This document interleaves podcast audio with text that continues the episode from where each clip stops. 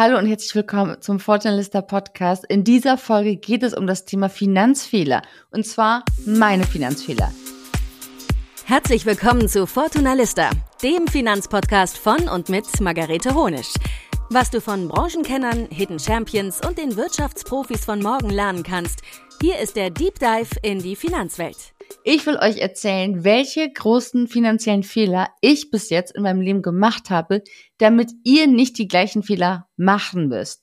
Deswegen, das wird jetzt eine etwas persönlichere Folge als sonst, aber ich will euch einfach mal auch meine Learnings mitgeben. Mittlerweile beschäftige ich mich ja seit elf Jahren mit meinen Finanzen, beziehungsweise ich investiere seit elf Jahren mit dem Thema Finanzen beschäftige ich mich ein wenig länger, wobei ich sagen muss, dass ich auch sehr schnell angefangen habe zu investieren, als das Thema Finanzen mein Interesse geweckt hat. Aber dennoch sind sehr, sehr viele Fehler gerade am Anfang passiert und ich will einfach meine Learnings mit euch teilen, damit ich euch hoffentlich vor den gleichen Fehlern bewahren kann oder falls ihr merkt, ihr seid in einer ähnlichen Situation, in der ich damals war, damit ihr vielleicht auch ein paar Tipps habt, wie ihr aus dieser Situation herauskommen könnt, wie ihr diese Situation für euch verbessern könnt. Fangen wir direkt an. Der erste Tipp, den ich euch geben kann, ist das Thema Schulden.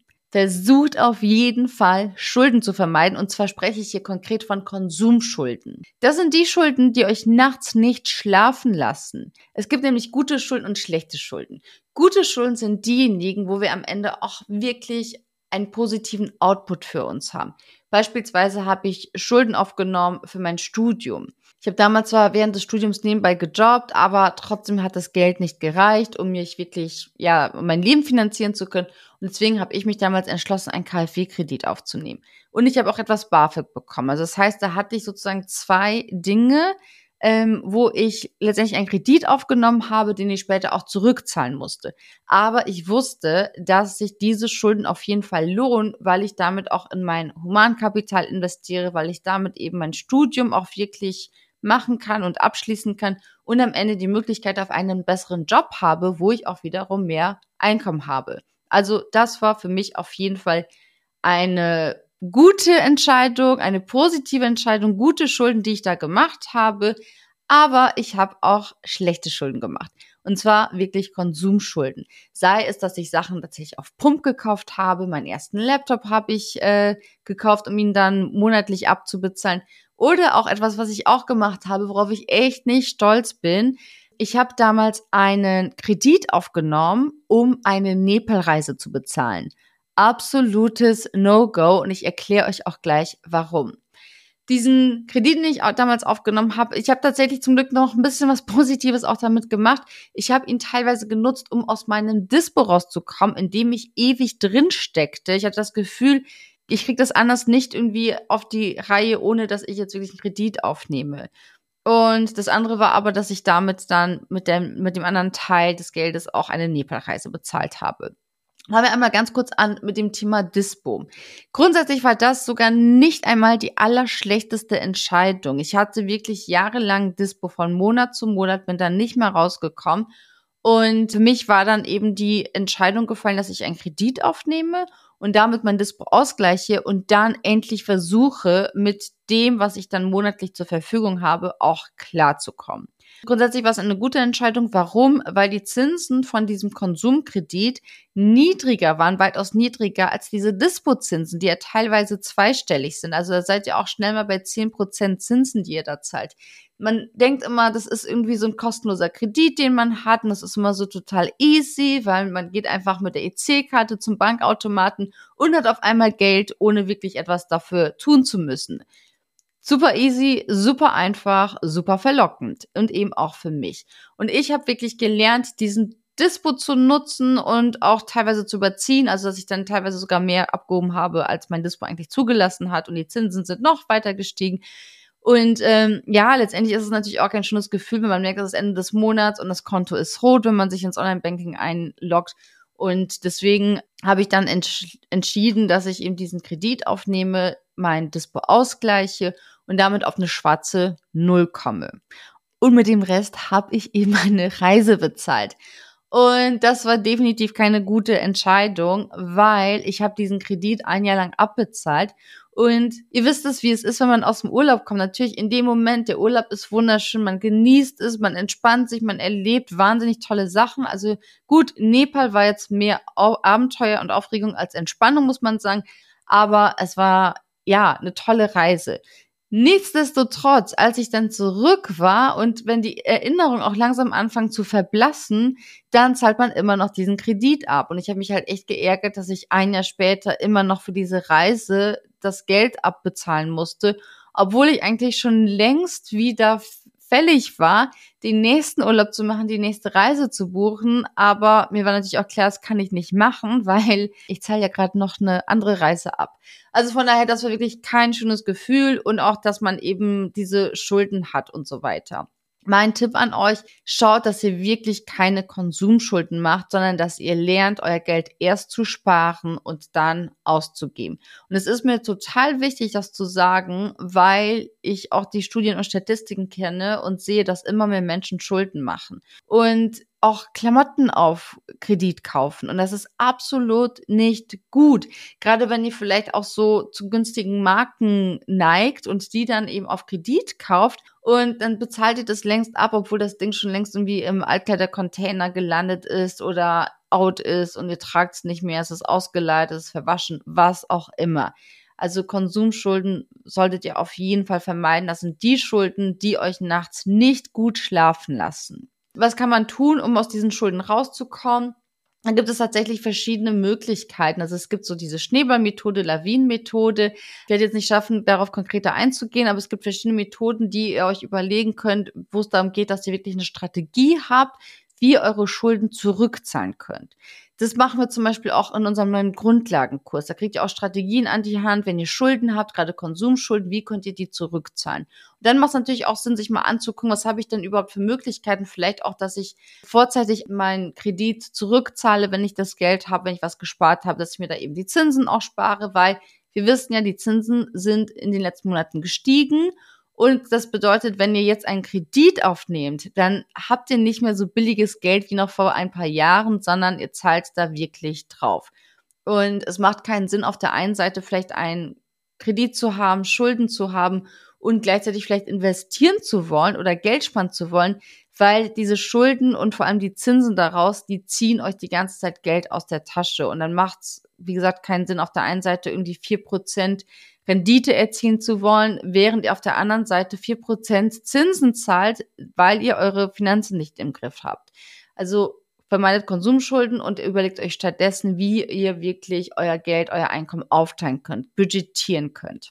Das ist nämlich die zweite Sache, die ich nicht zu spät gemacht habe, weil ich habe sie irgendwann gemacht, aber die ich viel früher hätte machen sollen. Und zwar ein Haushaltsbuch führen wie sich wirklich mal ein Budget aufstellen, ein Haushaltsbuch erstellen, sich mal anzuschauen, wo geht denn mein Geld überhaupt hin? Ich hatte damals mit meinem ersten Job überhaupt kein Gefühl, was mit meinem Geld passiert.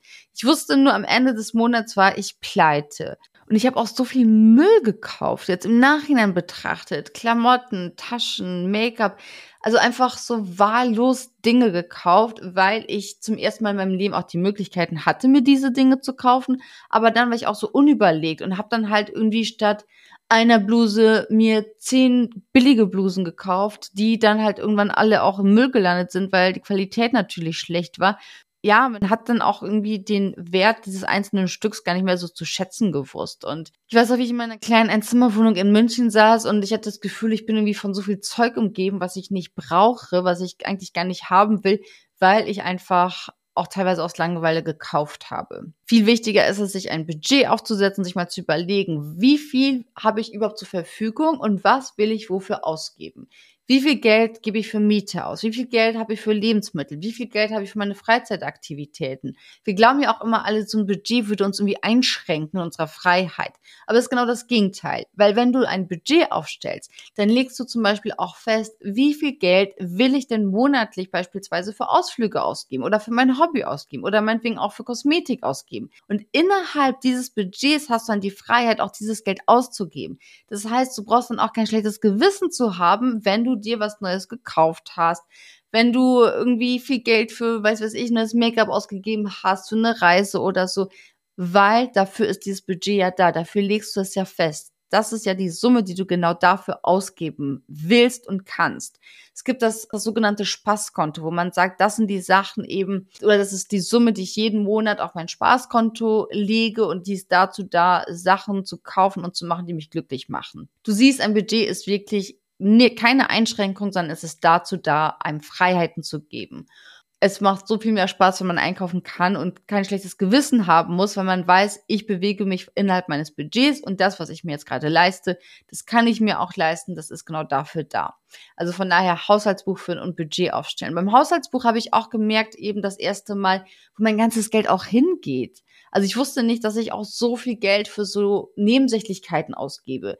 Der klassische Coffee to go, den wir alle auch aus verschiedenen Finanzartikeln kennen, aber es war bei mir irgendwie auch das Wasser unterwegs, weil ich meine Wasserflasche vergessen habe, dann irgendeine Zeitschrift, weil ich am Bahnhof irgendwie warten musste oder so. Also also kleine Dinge teilweise. Und das mache ich mittlerweile zum Glück gar nicht. Also ich gebe wirklich mein Geld viel, viel, viel bewusster aus. Ich überlege mir selbst bei jeder kleinen Ausgabe, ob ich das jetzt wirklich brauche. Und das ist keine lange, minutenlange Überlegung, sondern es ist immer so der innere Gedanke kurz da, brauche ich das gleich gerade wirklich? Will ich das jetzt wirklich haben? Will ich jetzt wirklich Geld dafür ausgeben? Und indem man eben so ein Budget hat und so ein Haushaltsbuch auch führt, hat man einen ganz anderen Bezug wieder zu seinem eigenen Geld, zu seinen eigenen Finanzen. Deswegen große Empfehlung, unbedingt ein Haushaltsbuch führen und ein Budget aufstellen. Der andere Fehler, den ich gemacht habe, ich habe das vorhin schon so ein bisschen andeuten lassen, ich habe auch viel Geld ausgegeben, viele Sachen gekauft, vieles gekauft, was ich nicht brauche. Und mein großer Fehler war, ich habe tatsächlich Shoppen als eine Art Hobby und Zeitvertreib gesehen. Also es war dann immer so, Samstagnachmittags ruft man eine Freundin an, was machst du? Ja, wollen wir uns in der Stadt treffen und dann geht man halt shoppen. Also einfach als Hobby, als Zeitvertreib Geld ausgeben absolutes No-Go. Also wirklich, ich kann euch da so sehr von abraten, das zu tun. Es gibt so viele schönere Freizeitbeschäftigungen, die ihr machen könnt. Deswegen auch da wieder habe ich viele Dinge gekauft, viel Geld ausgegeben, was ich äh, mir einfach hätte sparen können, weil Shoppen ist kein Hobby. Shoppen ist auf jeden Fall kein bewusster Umgang mit Geld, also Shoppen als Freizeitaktivität, sondern das macht euch einfach langfristig arm und unglücklich. Ich spreche aus eigener Erfahrung.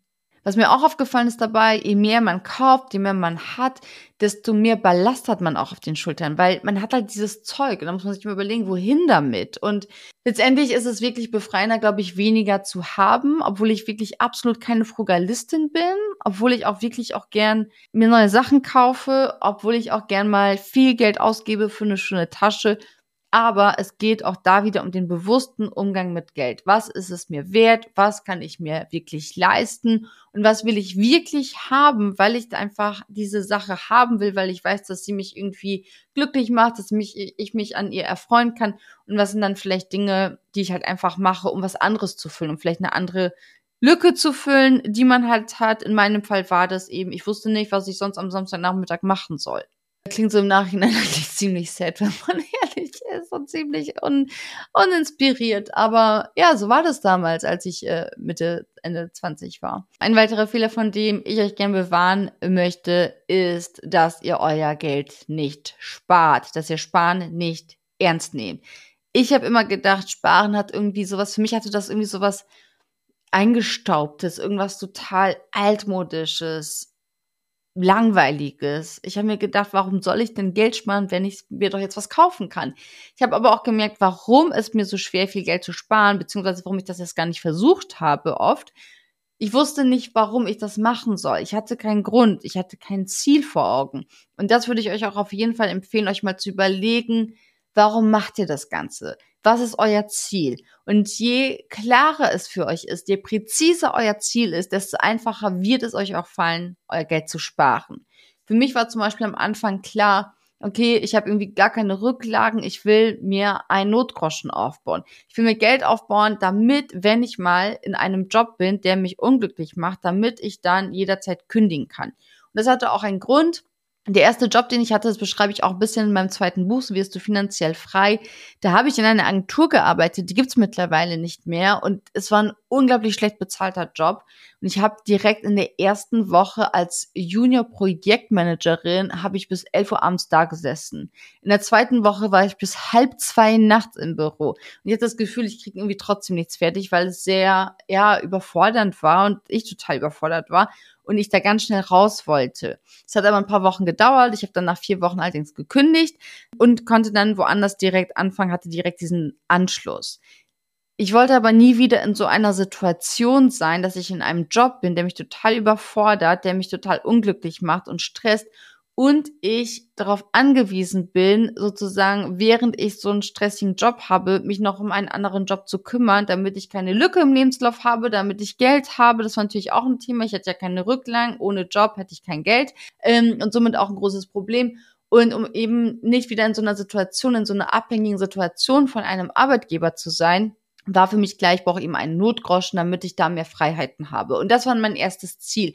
Und das war für mich auch mit einer sehr, sehr großen Emotion verknüpft, weil ich eben dieses Leid vorher hatte, diesen Schmerz voll gespürt habe, wie es ist, wenn man eben so abhängig ist von etwas und in seinen eigenen Entscheidungen so krass beeinflusst wird. Deswegen Notgroschen war mein erstes Ziel. Also das heißt, ich habe dann endlich auch ein Ziel vor Augen gehabt. Warum will ich mein Geld sparen? Um eben dieses Stück Freiheit zu haben um eben nicht so krass abhängig zu sein, sondern wenn ich mal in einem Job bin, der mich unglücklich macht, dass ich dann auch jederzeit sagen kann, okay, weißt du was, hier, ich kündige, auch wenn ich noch keinen anderen Job habe, aber ich will aus dieser Situation hier raus. Auch mein Tipp an euch, dass ihr euch ein Ziel setzt. Je genauer und klarer ihr das Ziel definiert, je besser ihr das vielleicht auch mit einer Emotion verknüpfen könnt, desto leichter wird es euch auch fallen, dieses Ziel zu erreichen. Und das andere ist eben, dass man sich auch wirklich einen Notgroschen aufbaut. Also bei mir war das glücklicherweise, zufälligerweise genau das erste Ziel, was ich auch hatte. Aber jede von euch braucht auch einen Notgroschen, egal was für eine Situation es ist. Sei es, man ist in so einer Situation wie ich, dass man eben unglücklich im Job ist, dass man woanders hin möchte. Sei es aber auch, dass man vielleicht sich vom Partner trennen will und merkt, man hat kein finanzielles Backup, gerade wenn man zusammenlebt, ja, man muss dann vielleicht neu anfangen, braucht irgendwie, muss sich eine neue Wohnung suchen, muss Kaution dafür bezahlen, braucht neue Möbel und so weiter. Dafür ist ein Notgroschen da. Oder natürlich der Klassiker, der auch immer wieder beschrieben wird, die Waschmaschine geht kaputt, das Auto geht kaputt und so weiter.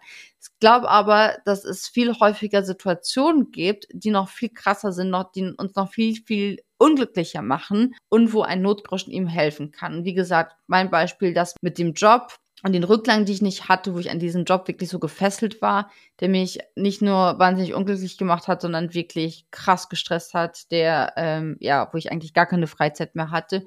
Oder eben, ihr seid in einer Partnerschaft, ihr wollt euch von jemandem trennen und braucht halt einfach Geld für, für den Staat, um das überhaupt machen zu können. Ich kenne auch Fälle in München, wo ein Paar, ich glaube, ein Jahr lang zusammen wohnen bleiben musste, obwohl sich beide getrennt haben, weil sie keine finanziellen Mittel hatten, damit eine von beiden Parteien auszieht. Und das ist, glaube ich, etwas, was wir alle nicht wollen. Habe ich auch im zweiten Buch beschrieben, die Situation. Also von daher, ein Notgroschen ist dafür da, nicht nur für den krassesten Notfall, sondern auch, wenn ihr eben in so einer Situation seid, ihr seid unglücklich, ihr wollt was verändern, dass ihr darauf zurückgreifen könnt ich kenne das auch von vielen, dass sie sagen, ja, ich bin jetzt in der und der Situation, vielleicht in einer von diesen beiden, ich muss was verändern, aber ich will nicht an meinen Notgroschen ran. Der Notgroschen ist aber genau dafür da. Das ist ein Notfall. Wenn ihr in einer Situation seid, die euch unglücklich macht, dann ist der Notgroschen dafür da, dass ihr aus dieser Situation rauskommt. Also mein Tipp, setzt euch ein Ziel und schaut, dass ihr euren eigenen Notgroschen auch aufbaut, dass ihr da wirklich auch dieses Backup auch habt. So viel zu meinen persönlichen Tipps. Also macht keine Konsumschulden, lernt euer Geld zu sparen, schaut, dass ihr aus dem Dispo rauskommt. Ein Dispo ist nicht kostenloses Geld, sondern Dispo ist ein sehr, sehr teurer Kredit, den ihr habt und der euch auch schnell unglücklich machen kann und für schlaflose Nächte sorgen kann. Schaut, dass ihr eure Finanzen strukturiert, dass ihr ein Budget euch aufstellt, einen Haushaltsplan habt, damit ihr auch wisst, wo geht denn euer Geld überhaupt hin. Und dann aber auch setzt euch finanzielle Ziele. Je emotionaler diese Ziele sind, desto größer die Wahrscheinlichkeit, dass ihr sie auch erreicht. Und baut euch auch einen Notgroschen auf, der euch eben hilft, wenn ihr in einer Situation seid, die ihr euch unglücklich macht, dass ihr da rauskommt, dass ihr wirklich auch Rücklagen habt. Und mit all diesen Dingen, wenn ihr diese Tipps befolgt, dann garantiere ich euch, wird euer Schlaf um so vieles besser, Denn ich kann mich noch sehr gut dran erinnern, auch an die Situation, die ich hatte, an die Momente, die ich hatte, wenn ich zum Briefkasten früher gegangen bin und irgendeinen Brief rausgezogen habe, wo ich wusste, da erwartet mich jetzt eine Rechnung und ich kann es nicht bezahlen. Deswegen, ähm, ja, schaut, dass ihr eure Finanzen in den Griff bekommt. Euer Schlaf wird nicht nur besser, sondern ihr werdet auch glücklicher, ihr werdet entspannter und ähm, ihr merkt, welche Möglichkeiten und Freiheiten ihr habt, wenn ihr eben mehr Überblick über eure Finanzen habt. Wenn ihr das alles übrigens auch lernen wollt, alles, was ich jetzt auch hier gesagt habe, erklärt habe, unser Grundlagenkurs startet bald. Und ihr könnt euch für die Warteliste anmelden, um zu erfahren, wann es losgeht, welche Themen wir da drin haben und vor allem den Start nicht zu verpassen. Momentan sind wir noch dabei, dem Kurs noch den letzten Feinschliff zu verpassen. Sobald wir da alles final haben, werdet ihr informiert. Das heißt, ihr könnt euch unter fortunalista.de slash Grundlagenkurs eintragen, ganz unverbindlich in die Warteliste. Und da bekommt ihr einfach von uns die Info, wann es losgeht und ab wann ihr euch anmelden könnt. Wir sind aktuell auch noch in der Preisfindung, denn der Kurs ist noch nicht final. Ihr seht schon die ganzen Themen, die da drin sind. Wir sind immer noch am überlegen, welche Tools wir, wir euch dann noch am besten bereitstellen können, was noch hinzukommen kann. Und ähm, deswegen der, den Preis werden wir auch bald kommunizieren. Das ist ein reiner Selbstlernkurs. Das heißt, ihr könnt euch da anmelden, jederzeit starten, das Ganze in eurem Tempo machen und könnt jederzeit auf die ganzen Informationen und Unterlagen auch zugreifen. Gerade dann, wann ihr sie braucht. Und warum solltet ihr euch unbedingt für die Warteliste eintragen? Wir machen auch, wenn wir den Kurs starten, wird es auch einen Frühbucherpreis oder einen Einstiegspreis geben, einen Specialpreis, den wir nur für den Start haben werden. Und damit ihr euch den Kurs auch zum Specialpreis, zum Einführungspreis sichern könnt, solltet ihr euch auch auf die Warteliste eintragen, damit ihr das nicht verpasst. Und ich hoffe, euch haben diese Tipps und Insights auch geholfen in meine 20er, in meine vielen, vielen Fehler und die ich gemacht habe und Learnings, die ich daraus mitgenommen habe. Und ich hoffe, dass ich auch der einen oder anderen von euch helfen konnte damit. Und dann freue ich mich, wenn wir uns das nächste Mal wieder hören. Und ich freue mich auch sehr, wenn ihr euch die Zeit nehmt und diesen Podcast eine Bewertung gebt und schreibt uns auch gerne euer Feedback dazu. In diesem Sinne, viel Erfolg euch mit euren Finanzen und bis zum nächsten Mal. Vielen Dank fürs Zuhören. Das war Fortuna Lista, der Finanzpodcast von und mit Margarete Honisch. Wenn du Lust auf weitere Infos rund um Finanzen hast, dann geh jetzt auf fortunalista.de oder folge uns auf Instagram unter Fortunalista. Bis zum nächsten Mal.